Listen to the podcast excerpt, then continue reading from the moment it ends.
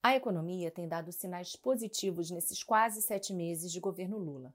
O trabalho do ministro da Fazenda, Fernando Haddad, tem sido essencial para entregas importantes, como a nova regra fiscal e a reforma tributária. Mas esse trabalho não é de um homem só. A escolha de sua equipe, com nomes como Bernardo Api e Gabriel Galípolo, que agora está no Banco Central, também foi fundamental. Paralelamente, os bons indicadores de atividade econômica e a desaceleração da inflação pressionam o Banco Central por uma queda nos juros. A próxima reunião do Copom, que pode dar início ao corte da Selic, que hoje está em 13,75% ao ano, acontece nos dias 1 e 2 de agosto. No Conversas com o Meio de hoje, o economista André Perfeito, que depois de duas décadas no mercado financeiro se dedica agora à consultoria econômica e a projetos educacionais na internet, faz um balanço da conjuntura do país e destaca os acertos e os desafios para a equipe de Haddad e o Banco Central. Eu sou Andréa Freitas e o Conversas está só começando. Fique aqui comigo.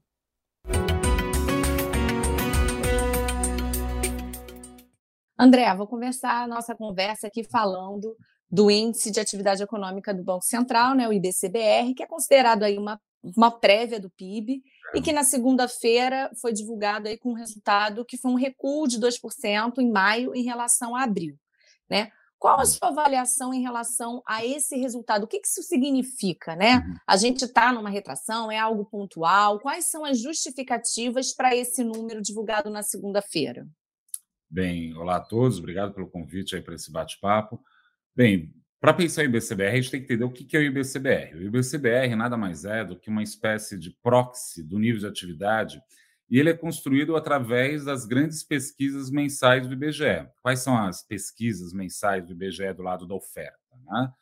É a PMC, que é a pesquisa mensal do comércio, a PMS, que é a pesquisa mensal dos serviços, e a PIN, que é a pesquisa industrial mensal. Né? Após a divulgação desses dados pelo IBGE, o Banco Central, vamos dizer assim, resume os dados num indicador único, né, que é justamente para a gente ter uma perspectiva é, de atividade. É disso que se trata. Né?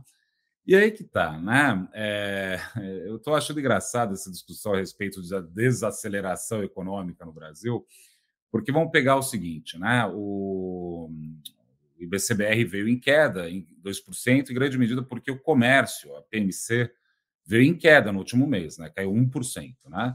Só que a gente olha essa queda de 1% e esquece de lembrar que no primeiro mês do ano, em janeiro, tinha subido 4% só num, num, único mês. Né? Uhum. E mais do que isso, né? se você pega o PIB do primeiro TRI, ele subiu 1,95%. Por que eu estou falando isso? Porque é absolutamente irrealista, não razoável e, para não dizer um erro de percepção, imaginar que vai crescer o segundo TRI também a base uhum. de comparação é muito alta. Não faz sentido isso. Né? É, todo mundo se surpreendeu com o PIB do primeiro TRI. Né? Não era para ter subido tanto. É isso que eu quero dizer. Né? Uhum. Mas já que subiu tanto assim, o que a gente vai observar agora é uma situação de um crescimento menor na margem. Né? Acho que é disso que se trata. Então, acho que é absolutamente normal. Né? Em alguma medida, né? É, tem efeitos políticos, né? essa uhum. queda na margem. Né? Mas também não consigo imaginar que fosse crescer de maneira constante ou indefinida. Né? Então, eu acho absolutamente normal. Por sinal, é, se a gente crescer no segundo TRI, aí quer dizer que está indo muito bem mesmo, porque o uhum. normal, que é razoável esperar depois de uma alta de 1,95% num trimestre só, é que tem algum tipo de acomodação. Né? Uhum. Imaginar diferente disso. Tá. Mas diz uma coisa, esse resultado, por exemplo, né, do comércio em maio, que você citou foi menos um.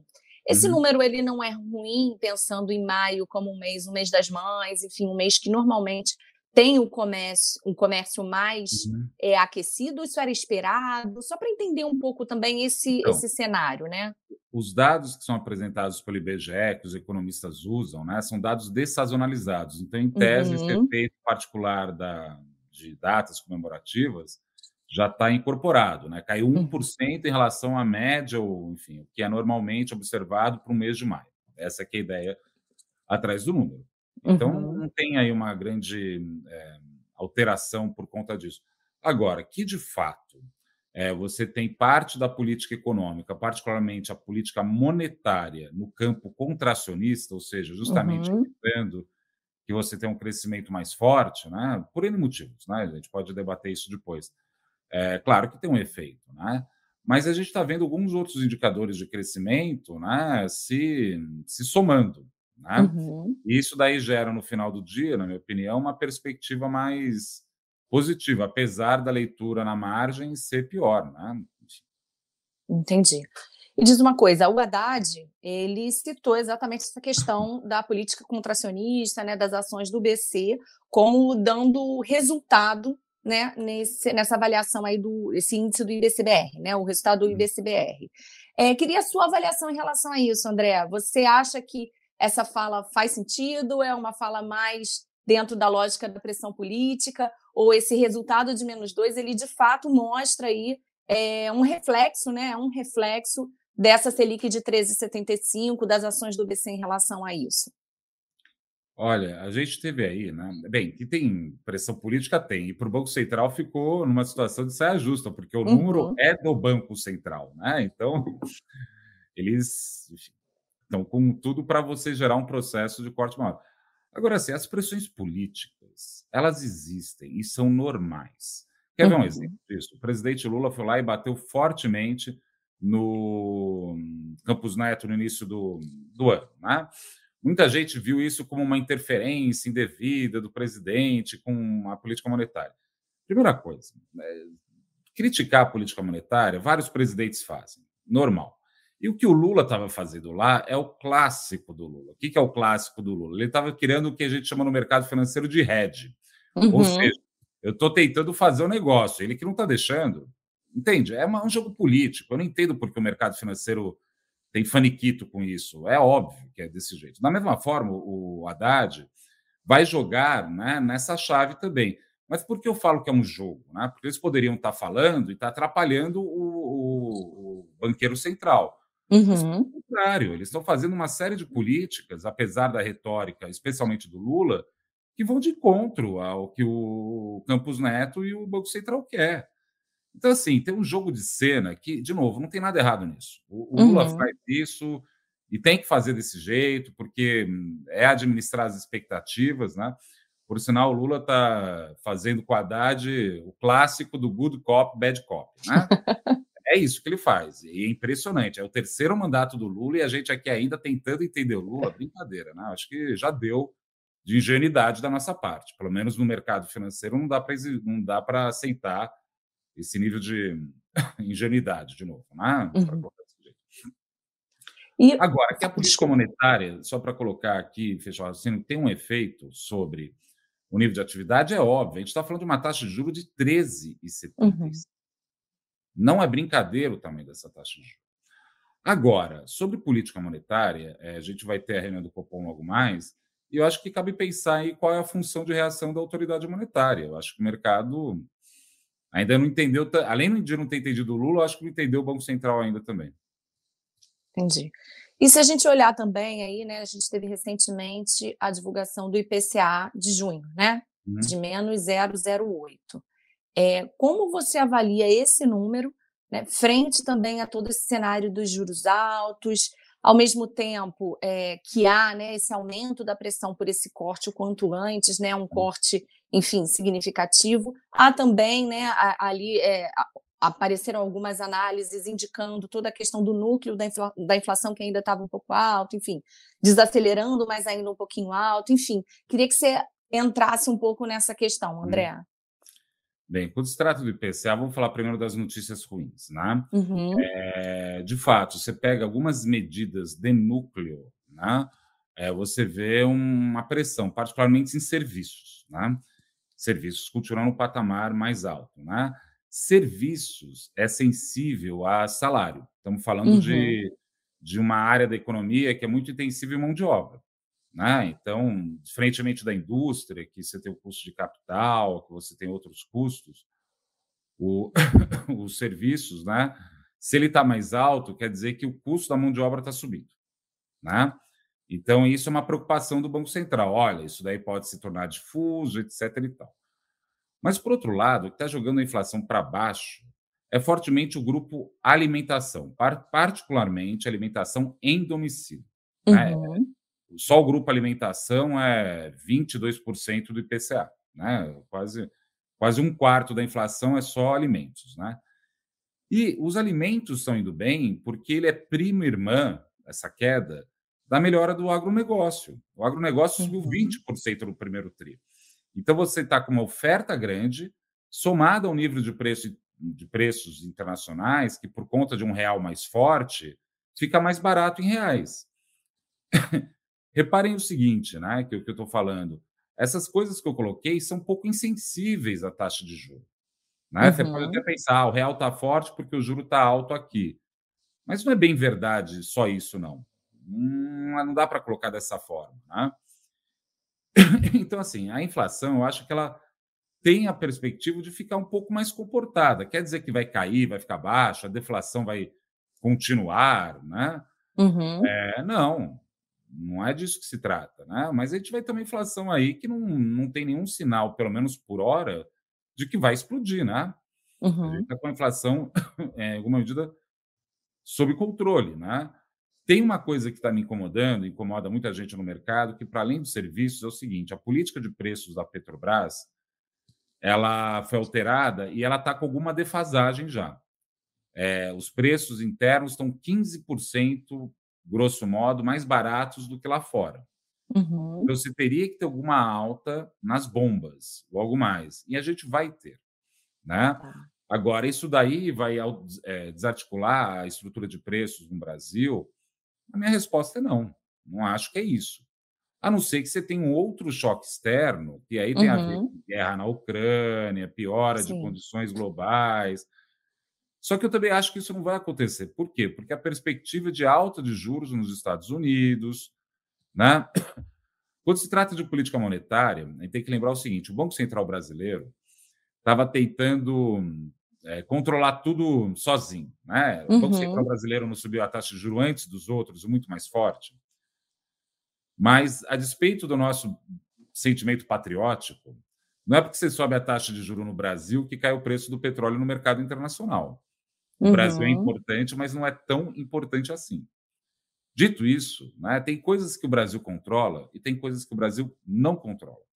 E aí cabe à política monetária ter a sensibilidade de compor isso uhum. dentro do conjunto geral das expectativas. Eu acho que tem espaço para você ter um corte de juros, deve ser ao final do ciclo, não é que vai jogar lá para baixo, né? Uhum. Mas vai conduzir uma política monetária um pouco mais saudável eh, em relação a todas as outras variáveis. Vou colocar dessa forma. Entendi. Olhando aí, você fez essas menções a, ao cenário externo, né? Uhum. Você acha então que hoje o cenário externo ele acaba colaborando também com é, as perspectivas internas. Assim, a gente está num momento que pode ajudar também a toda essa acomodação, seja dos juros, seja da inflação, enfim, do dólar. É, isso é, é positivo para o resultado da economia aqui dentro. Totalmente, né? A gente está numa situação, pega, por exemplo, é, o saldo da balança comercial. Por isso que eu falei que não tem a ver com a política monetária, o real uhum. ficar forte só. O saldo da balança comercial vai muito bem, obrigado. Isso quer dizer, entre outras coisas, que a gente está vendendo bem. Se a gente está vendendo uhum. bem, isso implica dizer que a atividade global não está exatamente tão ruim. Isso quer dizer entrada de dólar. Entrada de dólar aprecia o real. Apreciar o real segura os preços. Uhum.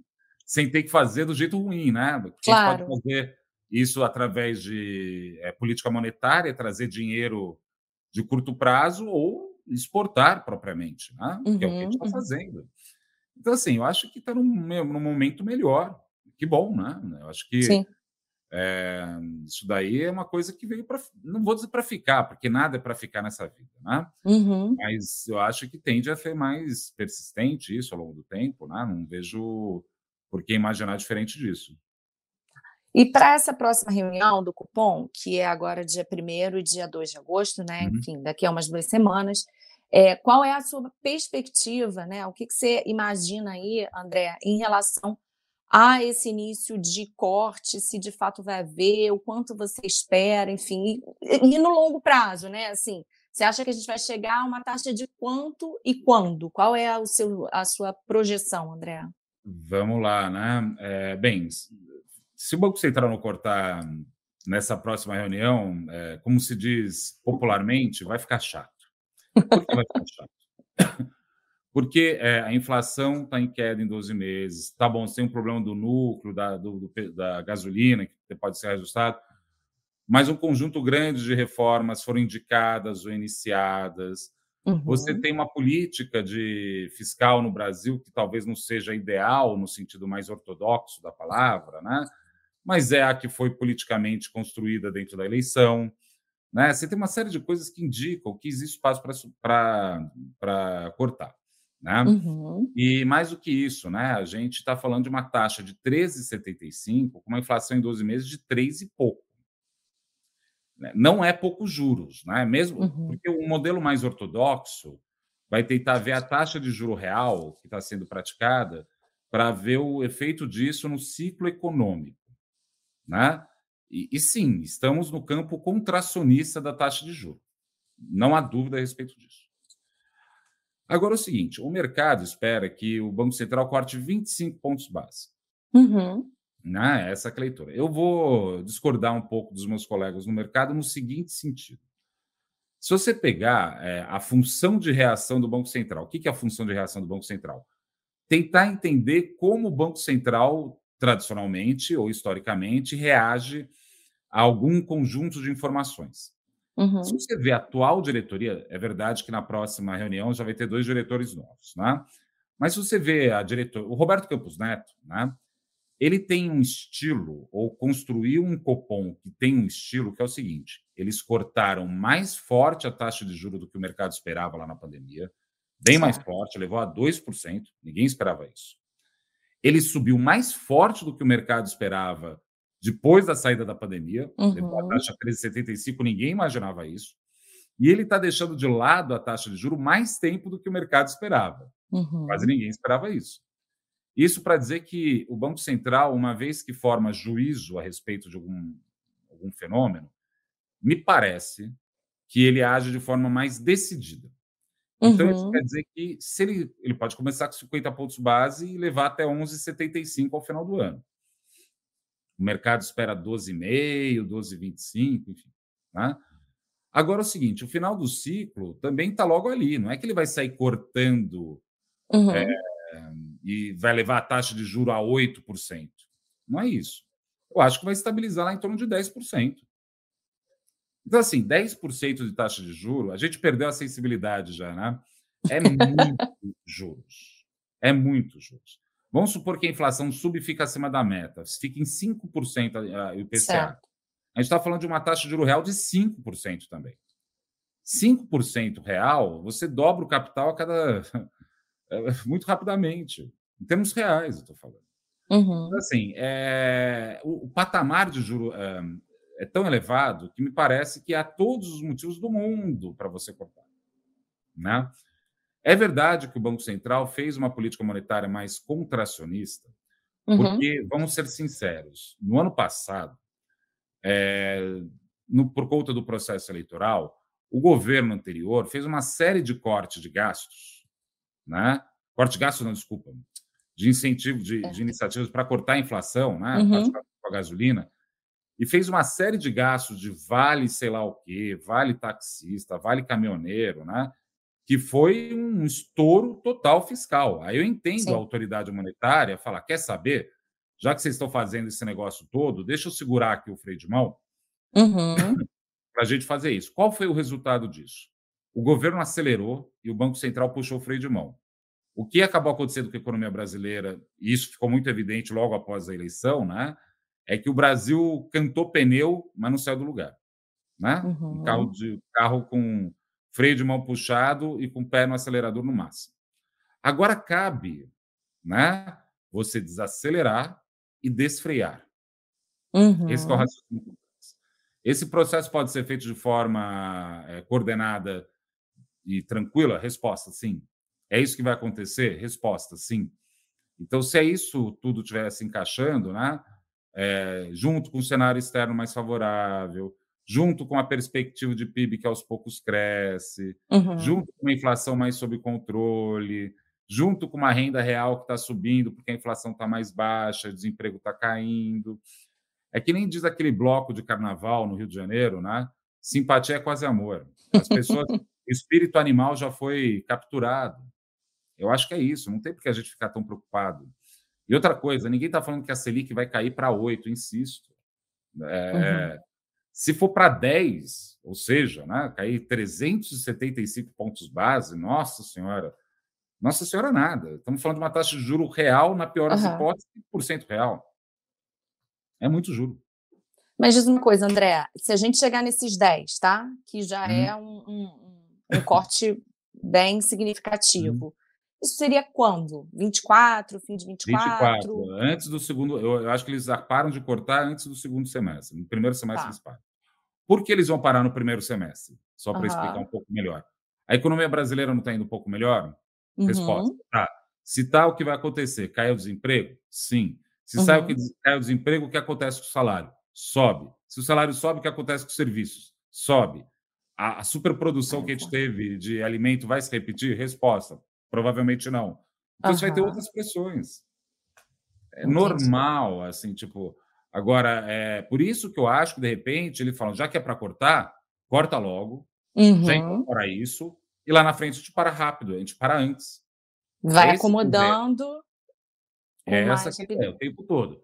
Eu, eu início, quer dizer, me parece que é uhum. isso. Né? Porque a desgraça de falar de política monetária é que nunca é o que eu acho, é o que claro. eu acho que ele acha, né? E eu acho que ele acha que talvez seja melhor isso. Uhum. Agora, diz uma coisa: você mencionou aí é, que mesmo com 10, a gente ainda tem aí um juro real de 5%, 5% né? Uhum. Pensando num prazo mais longo, né? O que seria o ideal, assim? E qual é o, o, o cenário ideal para que a gente tivesse uma taxa realmente mais adequada, com um juro real menor, enfim, isso é hum. possível, é viável, e o que que, o que, que é necessário para a gente estar tá num cenário mais confortável nesse sentido, André? Não estou falando de 24, estou falando realmente sim, sim. de um prazo mais longo. Eu vou colocar da seguinte forma, né? O problema do Brasil nunca foi crescer pouco, sempre foi crescer demais. O que eu quero uhum. dizer com isso é o seguinte: se você solta a máquina aqui, o Brasil sai crescendo de forma desembestada. Aí começa a dar problema no setor externo, na inflação, né? É cheio de puxadinho o Brasil, né? Uhum. Então, isso para dizer que o nível de taxa é que nem um adolescente, né? Aquela energia toda, né? Você tem que segurar o bicho um pouco, né? É, isso é uma forma de ver essa questão. Então, por isso que a taxa de juro tem que se permanecer, vai ser um pouco mais alta que os outros. Outra forma de ver isso que é o seguinte: quando a gente fala que a taxa de juro é alta, isso uhum. é um uhum. termo relativo. Nada é alto por si só, né? Claro. em função de outra coisa. Isso tem a ver, na minha opinião, com o custo de produção no Brasil ser baixo. Nossa, André, o custo de produção no Brasil é baixo, todo mundo fala que tem o custo do Brasil elevado, etc. e tal. Só que não é bem verdade isso na linha final. O que eu estou querendo dizer com é o seguinte: se a gente tem um juro muito alto e se ainda tem gente investindo, é que a taxa uhum. de retorno do investimento é maior do que a taxa de juro, correto? Sim. Como você faz a taxa de retorno de um investimento ser maior do que a taxa de juros? Porque os custos de produção são baixos o suficiente para ter uma margem de lucro suficientemente alta que resolva esse nível de juros. Uhum. Então a gente vai ter que subir os custos de produção. A ideia é essa, para diminuir a margem de lucro e conseguir fazer esse equilíbrio. Não é do dia para a noite, uhum. uma, uma, é uma, algo que é lento, demorado. E o que eu estou falando é o seguinte: o salário do brasileiro tem que subir.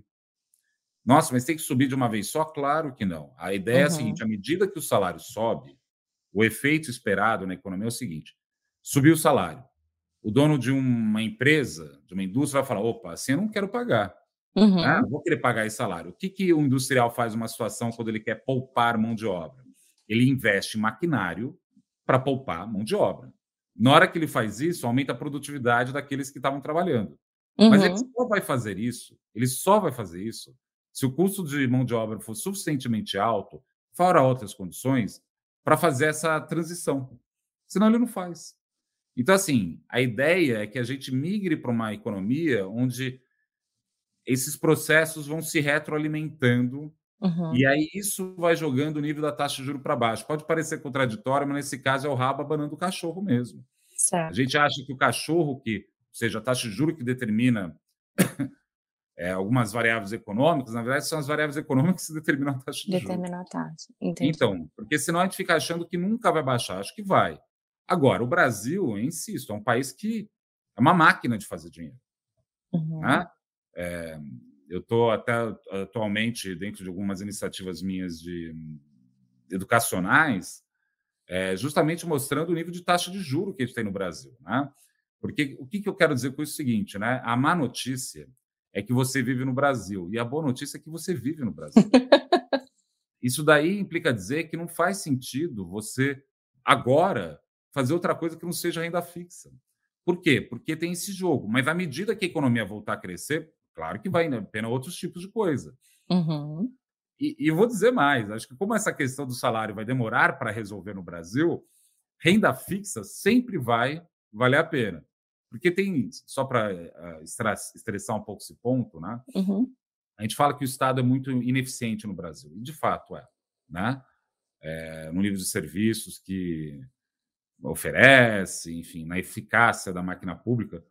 Mas isso é uma forma de ver. Outra forma de ver, que eu acho que é mais menos ingênua, né? É que, na verdade, o Estado não é ineficiente, ele é extremamente eficiente. Afinal, que Estado do mundo consegue capturar tudo isso de imposto e entregar tudo isso de juro. Entende aí a, a pulsão uhum. da, da, do Estado brasileiro e da economia brasileira? É diferente o jogo. Você tem que olhar por outro, outra perspectiva, na minha opinião. Entendi. É, você acha que a reforma tributária, de alguma forma, ela pode aumentar ou reduzir esses custos? Ela vai ter um impacto nesse cenário que você estava falando, André? Uhum. de salários, enfim, de produção. Como é que você vê é, esse, esse, enfim, essa saída que a gente está construindo depois de tantas décadas, né, tentando aprovar uhum. uma reforma? O que está na mesa agora, de alguma forma, vai ter é, é, claro que a reforma ela tem um prazo de 50 anos para ser efetivamente Sim. aplicada, mas ela vai ter algum impacto nesse sentido? Sim, vai ter. É, a reforma tributária é o seguinte, né? Eu acho que tem duas dimensões disso. Uma dimensão é a simplificação. Não faz sentido o Brasil ter uma regra de imposto para chocolate em barra e chocolate em waffle. E isso daí uhum. fazer que se pague menos imposto no segundo do que no primeiro. Tá? Uhum. Não faz sentido. Você tem que simplificar isso. E a ideia dos IVAs, que é o CBS e o EBS, se não me engano, né? IBS, é o... né? Isso. IBS o federal e o estadual e uhum. municipal, né, buscam trazer um tipo de clareza sobre isso. Agora, é o seguinte: gente, o Brasil é um país cheio de puxadinhos. Né? A gente reclama da carga tributária no Brasil, só que a carga tributária no Brasil ela é feita é, fundamentalmente sobre o consumo. Né? Ele é regressivo. Então é o seguinte: a dúvida é: a gente vai continuar tributando os mais pobres para manter o nível de arrecadação que permita esse pagamento de taxa de juro? Resposta: sim ou não? Eu uhum. acho que uhum. assim, a criação dos IVAs é a primeira etapa para a gente jogar luz do sol sobre essas questões. Provavelmente o IVA brasileiro vai ter uma taxa bem alta. Sim. Mas é bom que a gente veja que a taxa é bem alta para começar agora a discutir as coisas. Porque antes ficava aquela coisa assim: ah, não se discute, ah, não, deixa para lá. Ah, não, faz um puxadinho aqui, faz outro negócio lá, a gente vai levando, entendeu? Uhum. Ela tem que ser alta, o IVA. André, mas está falando que vai aumentar imposto, isso é bom? Eu acho que agora que vai aumentar o imposto, que, mas de forma clara, é que as pessoas vão poder agora discutir. Pô, advogado pode não pagar imposto, direito que nem paga todo mundo? Uhum. Vamos discutir isso. Economista tem que pagar mais imposto ou não? Né? Ou eu vou tributar o arroz, o feijão que vai pegar na parte mais baixa da população, que é justamente quem tem que aumentar o consumo para aumentar a produção, para aumentar o investimento. Uhum. Entende, entende, que assim, é um processo de política com P maiúsculo. E aí, aí não. Aí, André quer dizer que vai dar certo? Não sei. Uhum. Talvez a gente não tenha maturidade para isso, né? Talvez a, a, ética com E maiúsculo do brasileiro, né? da elite brasileira, ou da parte mais rica, seja manter esse equilíbrio ruim, porque, enfim, claro. você ganha muito dinheiro. Então é isso, né? Então, sim, é bom, mas sim vai trazer dor. Certo. E sim, e, essa dor é importante.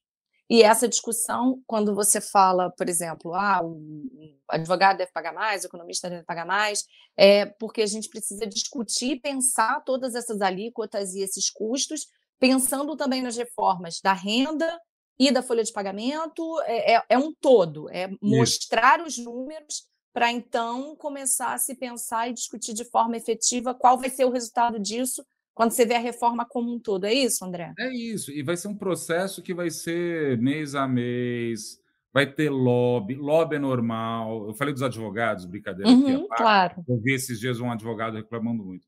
A OAB vai fazer pressão, uhum. aí outro lado vai fazer pressão. Se a gente, enquanto nação, achar que, ah, não, tudo bem, abre exceção para tudo, uhum. Tudo bem, o equilíbrio vai ser ruim. Não tem problema. Isso daí quer dizer o seguinte: taxa de juros vai continuar elevada é questão de maturidade e de projeto de país. Uhum. Agora sim, temos as capacidades. Eu acho que nós, como brasileiros, temos a capacidade de entrar nessa discussão agora. Por quê? Porque a questão da política monetária e da inflação mais ou menos foi resolvida, algumas institucionalidades já foram colocadas no lugar, e agora a gente vai entrar na discussão chata. Uhum. Qual é a uhum. discussão chata? Como a gente financia essa brincadeira e que país a gente quer? Isso daí é, é o trabalho de um governo? Resposta: não. Não. De uns quatro, cinco governos que vai dar os 30, 50 anos dessa reforma. Espero que a gente tenha. É, de novo, a palavra maturidade, não dá. É, é, eu, eu, vou colocar da seguinte forma, né? O Brasil é, se organizar um pouco, se distensionar uhum. um pouco, esse negócio cresce muito. Então, cabe ter um pouco de sabedoria e de fortuna, no sentido de saber usar essa sorte que a gente tem, uhum. para fazer um ajuste para frente, não para trás. Mas isso daí, de novo, depende da habilidade política e de condições que é impossível, como um economista, determinar a priori se vai ser possível ou não.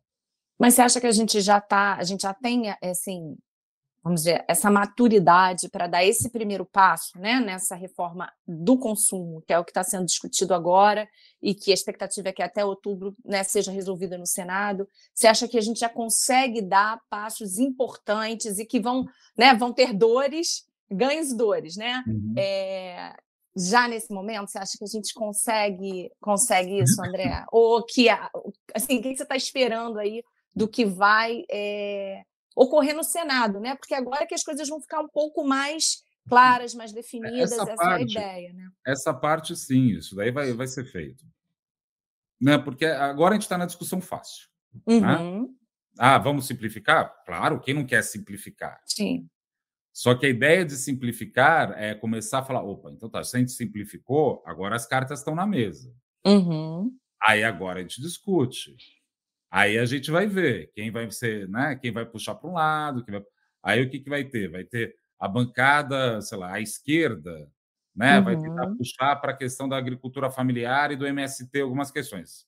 Legal. Aí a bancada ruralista vai puxar para o agronegócio, para o grande produtor. Legal. Uhum. E aí a gente vai começar a ver isso. Agora, assim, é uma discussão que eu acho que, é, de novo, é o início de um processo. Né? Uhum. E, esse, e essa é a grande questão. O problema é que, para a gente chegar nessa grande questão, olha o trabalho que a gente teve que fazer. Teve que redemocratizar, fazer uma constituinte, Sim. fazer um IBGE que captura os números, que depois fez um plano real, que estabeleceu um sistema de metas, que, olha, foi indo, foi indo, e, e vai continuar indo. Né? Então, o desafio uhum. da minha geração de economistas vamos dizer assim, é, é trazer né, os subsídios para o debate nacional para essa questão. Né? E, e, de novo, eu acho que a gente tem como fazer isso. Eu sou otimista, não, não sou pessimista, não. Queria perguntar para você agora sobre todos esses programas que foram lançados aí nesse início de governo, né, nesses seis, sete meses, né, a gente já está é, em julho, né? Desenrola, incentivo à venda de carros populares, né? Uhum. São carros de 120, até 120 mil reais. Agora, esse das passagens de avião. Enfim, queria que você me contasse um pouco como é que você vê essas ações, se são ações que de fato são necessárias do ponto de vista econômico para incentivar a atividade econômica e tudo mais, ou se são ações que têm mais, é, como eu posso dizer, uma tentativa de agradar o eleitorado, né? de dar algo concreto ali para quem votou e tinha alguma expectativa nesse sentido. Como é que você avalia isso, André? É, eu acho que assim, né? A gente não brinca que fazer economia ou política econômica é trocar o pneu do carro em movimento. E isso é o tipo da coisa do pneu do carro em movimento. Todas essas coisas que você falou, desenrola, a questão do carro e mesmo passagem aérea, né? Qual é a forma correta de resolver isso? Queda de juros. Certo. Quando os juros caem, você consegue financiar melhor. Quando os juros caem, você consegue comprar o carro mais barato. E quando os juros caem, você consegue colocar no cartão de crédito uma passagem. Uhum. A dúvida é: vai cortar a taxa de juro forte agora? A resposta não. Então, o que o, o governo está fazendo é um puxadinho, que não necessariamente vai gerar todo efeito, tentando fazer um negócio, comprar tempo até que o tempo dos juros em queda entre na economia. É isso. Não são soluções é, permanentes, nem uhum. podem. Né? Uhum. Agora, a ideia é o seguinte: já que, o, já que tempo é dinheiro e o tempo está caro, o que ele está comprando é tempo entregando para as pessoas ou consumidores de tal sorte que consiga chegar a tempo, por assim dizer, uhum. na época dos juros mais baixos. Vamos ver se funciona. É um, é um, tipo de incentivo a curto prazo, que volta a mexer a máquina. Ah, então tá bom. Então isso daí é, é, é, é, é uma quase política monetária no sentido que eu coloquei. Uhum. Então os juros uhum. já começaram a cair. Ah, que bom. Ah, então começa a encaixar as coisas. Mas isso por si só não resolve nada. A taxa de juros tem que cair. Só que a autoridade monetária hoje ainda vê vários desafios. Certo. Aí foi a institucionalidade que a gente tem agora e joga com isso.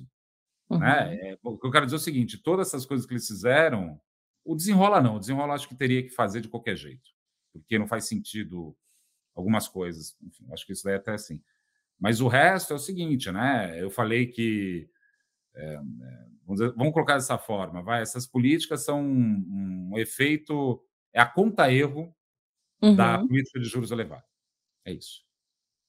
Mas para você, por exemplo, faz sentido, né, no, no mundo que a gente vive hoje, é, o governo, um governo que tem um compromisso também com toda a questão ambiental, né, ou pelo menos que no, na sua eleição fala disso, que tem esse compromisso até em termos internacionais, acabar incentivando a compra de carros, assim, no mundo que a gente vive hoje, isso faz sentido? Ou a gente poderia é, optar por uma outra saída, por outros recursos, até mesmo investimento, sei lá, em transporte público, outras opções hum. para lidar com, com isso. André, como é que você avalia isso? Porque foi muito criticado também, né, uhum. esse programa nesse sentido.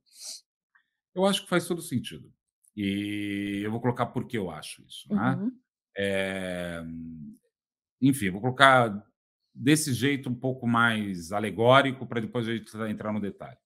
Quando alguém está querendo emagrecer, de uhum. repente alguém tem que. Alguém pode falar: não, você tem que fazer um programa aqui de treino de 22 dias, que isso é melhor para você. Não, vai vira vegano.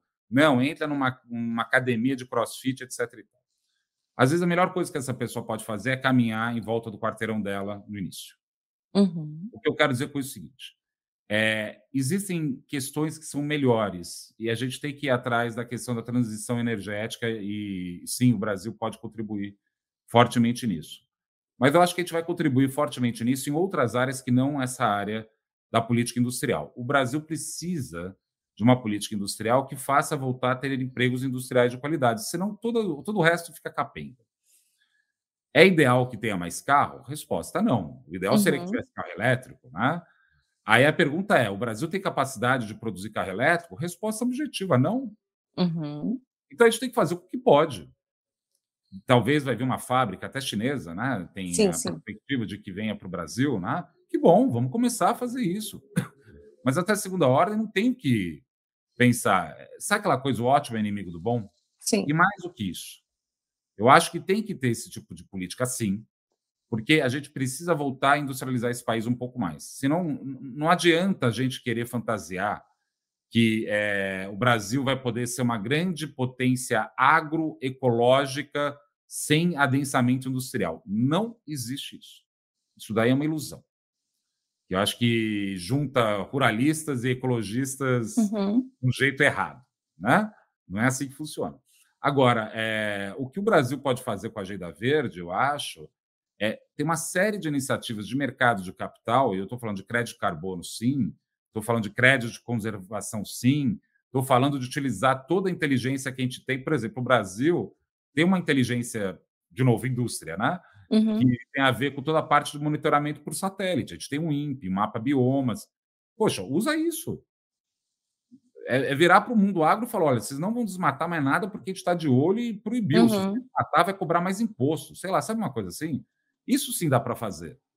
Agora, carro, não tem jeito. A gente tem, tem uma indústria gigante de carro no Brasil que, que alimenta uma série de cadeias. Uma sim. série de cadeias. Então, sim, eu acho que está que fazer mesmo. Um ecologista pode falar, ah, mas vai queimar mais óleo diesel? Olha, eu quero dizer o seguinte: vai se queimar mais óleo diesel durante um bom tempo ainda. Acho que cabe o Brasil contribuir com o que a gente tem de vantagem competitiva, vou usar um termo bem liberal aqui. Né? Uhum. É a vantagem competitiva que a gente tem terra para preservar, biodiversidade para preservar e área destruída para regenerar. Uhum. É isso que pode contribuir nesse momento. Nesse meio caminho, a gente vai tentar desenvolver as forças produtivas de tal sorte que a gente consiga melhorar o rendimento médio do brasileiro o acesso a bens e serviços. É isso. André, queria que você fizesse um balanço assim é, desses primeiros meses aí do Haddad, que ele chegou, ainda não era muito, né? Hum. Foi, foi visto com certo receio pelo mercado, mas com todas essas entregas, até a forma como ele é avaliado hoje pelo mercado mudou. Na sua avaliação, né? É, como é que você vê o desempenho do ministro que está sendo entregue é, em termos de política né, é, na economia e o que, que ainda tem de desafio, o que, que precisa ser de fato é, entregue que não foi é, pelo ministro da Fazenda. Olha, eu acho que ele está tentando. Bem, primeiro assim, porque o Haddad era mal visto? Porque o mercado uhum. simplesmente tem uma visão é, enviesada a respeito de algumas questões. E eu acho que o ano passado, vamos ser sinceros de novo, foi uma eleição bastante acirrada, onde o Bolsonaro quase ganha. Sim. Né? Então, dito isso, é, é, natural que muitas pessoas que eram, tinham uma visão e votaram no Bolsonaro ficassem contrariadas a respeito do resultado. Não do resultado de questionar, eu acho que Sim. quem está questionando, mas assim, ele estava comprado numa posição que viu uhum. essa posição se desfazer. Então é óbvio claro. que ele vai ser pessimista. Não tem, não tem segredo. Agora, o Haddad ele tem feito uma agenda que está sendo muito cautelosa, muito cuidadosa. Quer ver a reforma tributária, que avançou agora? Ele uhum. trouxe para a equipe dele nada menos que Bernard Api, que é alguém que está vendo esse tema desde 1832, sei lá. esse tema sempre viu esse tema. Sim. Um tema que já foi debatido no Congresso várias vezes.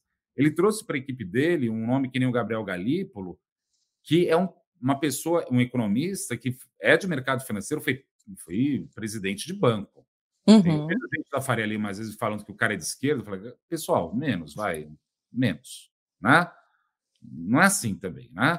Mas ele é um cara, é, um cara, desculpa falar desse jeito, né, do Gabriel, mas assim, ele é um executivo é, que tem uma habilidade política e está indo para o Banco Central porque ele conseguiu construir pontes. Então, assim, é, de novo, o mercado tem que parar de ter uma leitura tão. É, é, como fala?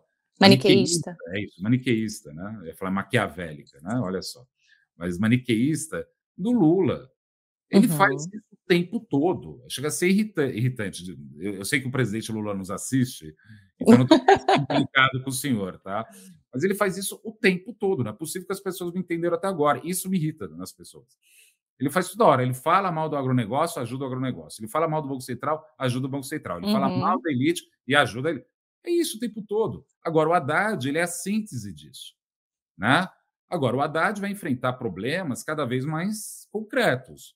A gente não estava falando de reforma tributária, uhum. nem da reforma tributária, do arcabouço fiscal. Ele colocou o CARF perto dele. Uhum. O que ele vai fazer? Grandes empresas que estão devendo? Vem cá, que papo é esse? Vocês vão pagar ou não vão pagar? Vão fingir que tudo bem? Percebe como isso é uma discussão difícil? Sim, sim. vai, agora vai ficar difícil. E agora vai cair a máscara do mercado. Uhum. Porque assim, ah, não, tem que ser tudo correto, etc. e tal. Quando começar a colocar na ponta da, do Excel o que deve para quem e quanto deve, aí vai falar que não, calma lá, veja bem. Eu sei, é assim funciona, sempre vai ser assim. Agora, agora é a parte fácil do Haddad.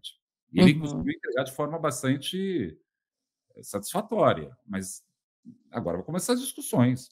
Pega essa questão do CARF, pega todos os grandes devedores do Brasil. Sim, são bilhões e bilhões. Né? E são grandes empresas. Sim. Implica dizer que tem grande poder de mobilização política. Não, né, não tem nada errado nisso, né? Grande empresa uhum. tem áreas de. Né? Se não é a empresa, é a, CNI, né, que é a uhum. Confederação Nacional da Indústria, ou outra entidade de classe, vai pressionar. Uhum. Aí agora que a gente vai ver quem realmente é tão puritano, por assim dizer, né? Dessas, dos bons valores, né? Vamos ver como funciona isso. Então, o mais difícil ainda vem. As entregas Não. que foram feitas.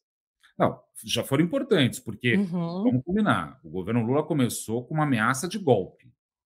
E não foi só uma ameaça, a gente teve a capital do país destruída.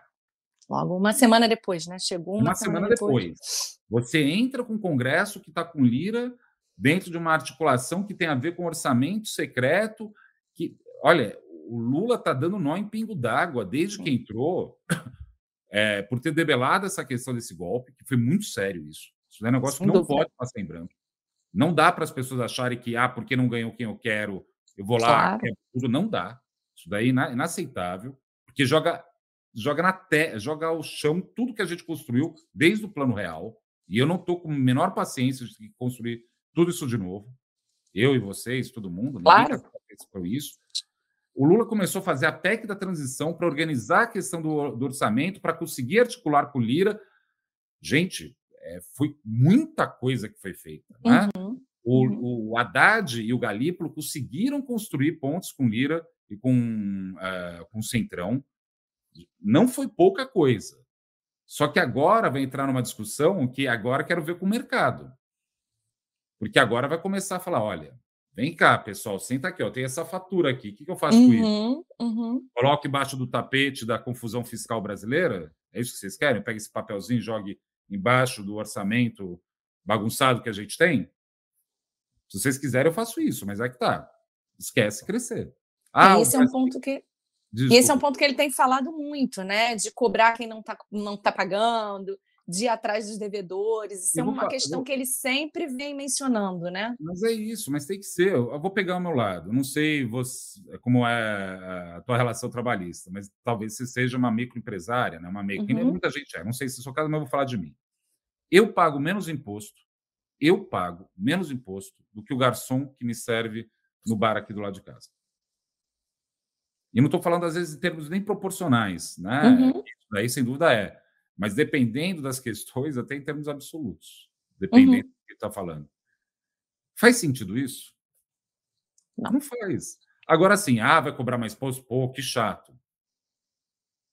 Aí é discussão, né? Uhum. Você quer emagrecer? Volta o exemplo lá, né? Sim. Você quer emagrecer? Você tem uma forma de emagrecer, que é fazer uma. Eu gosto muito do exemplo de emagrecer porque as pessoas entendem um pouco melhor. Você pode ir lá, é, vamos por um caso de alguém com uma obesidade mórbida, né? Você pode ir lá e falar, ou vai no médico, o médico fala, cara, você tem que fazer exercício e fechar a boca. Aí o cara vira e fala, não vou fazer isso. Tá uhum. bom, então tá. Eu tenho uma opção 2 aqui, que é você fazer uma operação bariátrica. Eu vou pegar um trecho do teu intestino, cortar e jogar fora. Legal, legal. Só que numa economia democrática, numa democracia que nem a nossa, é, alguém teria que perguntar para as células do intestino que vão ser jogadas no saco de lixo hospitalar se elas querem isso. a dúvida é: queremos ou não? Porque a gente está fazendo isso há muito tempo. A gente está fazendo isso há muito tempo. É, é uma solução, né? Só que isso daí gera uma conta, duas contas erros. Um baixo crescimento econômico, porque não tem demanda agregada, e um nível de violência social muito grande. Podemos querer continuar fazendo isso? Sim, podemos querer continuar fazendo uhum. isso. Claríssimo. E vamos lá. Qual a sua perspectiva aí para a gente fechar o PIB de 23, de 24? O que, que você uhum. acredita aí, o André, que a gente, como é que vai, como é que a gente vai fechar o ano em termos de crescimento econômico? O que, que você está vendo? Bem, vamos lá, né? Eu acho, primeira coisa que eu acho que a gente vai ter um PIB um pouco mais forte, né? Porque se tem perspectiva de juro mais, mais baixo, e eu estou achando que talvez eles cortem mais, isso é um ponto, né? Uhum. É, mas tem outra coisa é o seguinte: a gente olha muito o IPCA, né? Mas a gente olha muito pouco um outro indicador da, da, da do IBGE, que é o IPP, Índice de Preços ao Produtor. E esse daí está apresentando uma deflação de 9% em 12 meses. Uhum. Ele chegou a subir 12 meses atrás, ele estava subindo, um ano atrás ele estava subindo em 12 meses 18%. Agora está uhum. menos 1. Aí a questão é o seguinte: se a demanda está estável e custo de produção está caindo, isso implica dizer que as margens empresariais estão sendo recompostas. Ou seja, certo. cai o preço para produtor, mas você tem ainda alguma inflação ao consumidor, correto? Uhum. Em tese, você tem algum ajuste desse tipo. Se isso é verdade, talvez vai ter um primeiro momento que é recomposição de margem de lucro, para ter um segundo momento que tem mais investimento. Certo. Então, eu estou mais otimista. Então, estou com 2 e Estou com 2% para esse ano, porque a projeção que eu estava no início do ano, eu falei, eu não vou querer largar essa projeção que está indo tão bem, né? O mercado estava falando que era pouco. Deixa aí para ver quanto vai ser ainda mais, né? Não porque eu acho que o PIB do segundo TRI vai cair, que nem eu disse, né? A base de comparação tá. é muito alta, mas também não é que é o fim do mundo. Nossa, uhum, caiu. Uhum. É, é, é, impressionante, né? As pessoas no, do ruído econômico. Ai, meu Deus, parece um bando de barata tonto olhando. Cara, subiu 1,95. É, eu acho que a palavra mágica é o que você falou, é a base de comparação, né? É a base de comparação faz diferença, porque se está muito alto, necessariamente você manter o ritmo é difícil, né? Claro que é, é óbvio. E, e, assim, né? O PIB do Brasil, quando no início do ano o mercado estava com 0,70 de PIB, eu estava com 2. Aí o pessoal falou: nossa, você está muito otimista. Gente, a boa notícia é que estava ruim. A base uhum. de comparação é tão baixa, tão baixa, que crescer 2% é quase ilusão estatística. Uhum. Agora, na margem, a notícia ruim é que tá bom, né? Subiu muito. Calma, as pessoas são muito aceleradas. Imediatistas né? também, é, né? Entendo, entendo. O meu trabalho é, é, um pouco aqui nem aquela música do Chico Buarque, né? Que ele fala assim: pálidos economistas pedem calma, né? Toda hora, calma, calma, calma, é isso, né? Mas dito de outra forma, né? Você tem uma expectativa de, de formação bruta de capital, ou seja, investimento crescer, porque o custo de empresário está caindo, uhum. a inflação ainda está relativamente estável, mas positiva, né? Certo. É, então acho que vai crescer em 2022, dois, desculpa, 2023. 23. Em 2024, acho que vai subir talvez mais 2%, vai ser alto, porque você vai ter uma taxa de juro em queda e o ano de 2024 tem uma coisa mágica: é ano eleitoral. Uhum. Ano eleitoral, político gasta. Né? Prefeitura gasta, vão pintar meio fio, vão melhorar a faixa de ônibus, vão entregar hospital. Fazer praça, vamos fazer praça. Então, mas é, de novo, nada errado, faz parte. Então, dito isso, o gasto público, que esse ano está um pouco mais sob controle, uhum. talvez não suba mais. Então, a gente vai ter consumo das famílias subindo, com a taxa de desemprego em queda, em queda e renda subindo. O consumo do governo deve subir porque é ano eleitoral. O gasto de empresário, que é investimento, você tem aí uma situação onde, pelo que eu coloquei, taxa de juros em queda e margem de lucros recompondo, deve ser um pouco maior. Aí a dúvida fica com o setor externo. Porque uhum. qual é a dúvida ali? É, se o PIB cresce, se, se, o consumo doméstico cresce, as importações crescem. Se as importações crescem, tudo mais constante do, das exportações, o saldo comercial diminui. Uhum. Então, assim, é, o, a, o consumo doméstico subindo é bom, mas talvez, de novo, vai crescer, eu acho que embaralhando e misturando, mais 2% ano que vem. Esse é o raciocínio por trás. Tá, então dois esse ano e dois ano que vem também? É, pelo menos. Pelo menos acho que é dois. Mas, de novo, por conta dessas hipóteses, né? É, se tiver algum problema. Então, assim, é, ceteris paribus, é, economista tem, é meio bruxo, né? A gente tem uma, uma bruxaria que chama ceteris paribus, que é tudo mais constante. tudo mais constante. Me parece que o consumo das famílias tende a subir, o consumo do governo tende a subir, o consumo dos empresários tende a subir num ambiente de relativa estabilidade de preço de queda de taxa de juros, de recomposição de margem. É... Porque podia ser o contrário, né? A inflação está subindo, vai subir a taxa de juros. Aí já era. Isso não é o caso. O cenário é esse. Agora, taxa de juros vai ficar baixa durante muito tempo? Resposta: não. Uhum. E nem quer dizer que vai jogar para uma taxa de juros baixa. Uhum. Então, para dizer assim, para quem está investindo, dá uma olhada nos produtos de renda fixa, se informa, se educa a respeito disso, que é que vai continuar dando muito dinheiro. Certo. E o dólar? Você acha que a gente segue aí nessa casa dos 4,80, 4,90, fica é, por aí? Eu tô, eu tô, o que, que, você acredita? Eu acho que deve ser em torno de 4, vai, 5 reais. Vai. Tem mais cara de 5 do que de 4. Por que eu estou tá. falando que tem mais cara de 5 do que de 4? Quando o Lula ganhou em 2003, o câmbio era em torno de 3, chegou a bater depois dois, mas quando ele ganhou, quando deu estressada, uhum. era três e, alto, quase quatro. Não é razoável supor que a gente vai ter um câmbio de quatro, que é exatamente muito próximo do que estava há 20 anos atrás. Só 20 anos de inflação, você concorda que teria que ser mais? Né? Uhum. Eu tenho o péssimo hábito de fumar. Né? Em 2003, você comprava um maço de cigarro por quatro reais. Hoje está 12. Uhum. Não faz sentido o câmbio ser a mesma coisa. O real ficou tão mais forte em termos reais contra o dólar desse jeito? A resposta não. Só que, por outro lado, dado que a gente tem uma, um saldo comercial muito positivo, dado que a queda da taxa de juro, ou a perspectiva de queda, está fazendo o preço dos ativos subirem no Brasil, ou seja, se os ativos brasileiros sobem, inclusive o PIB, isso faz que a moeda local se aprecie por conta da força da economia? Sim, então vai ficar nesses cinco reais. Por que cinco reais? Não tem muito modelagem, não. É um patamar que tem se mostrado psicologicamente razoável. Né? Uhum.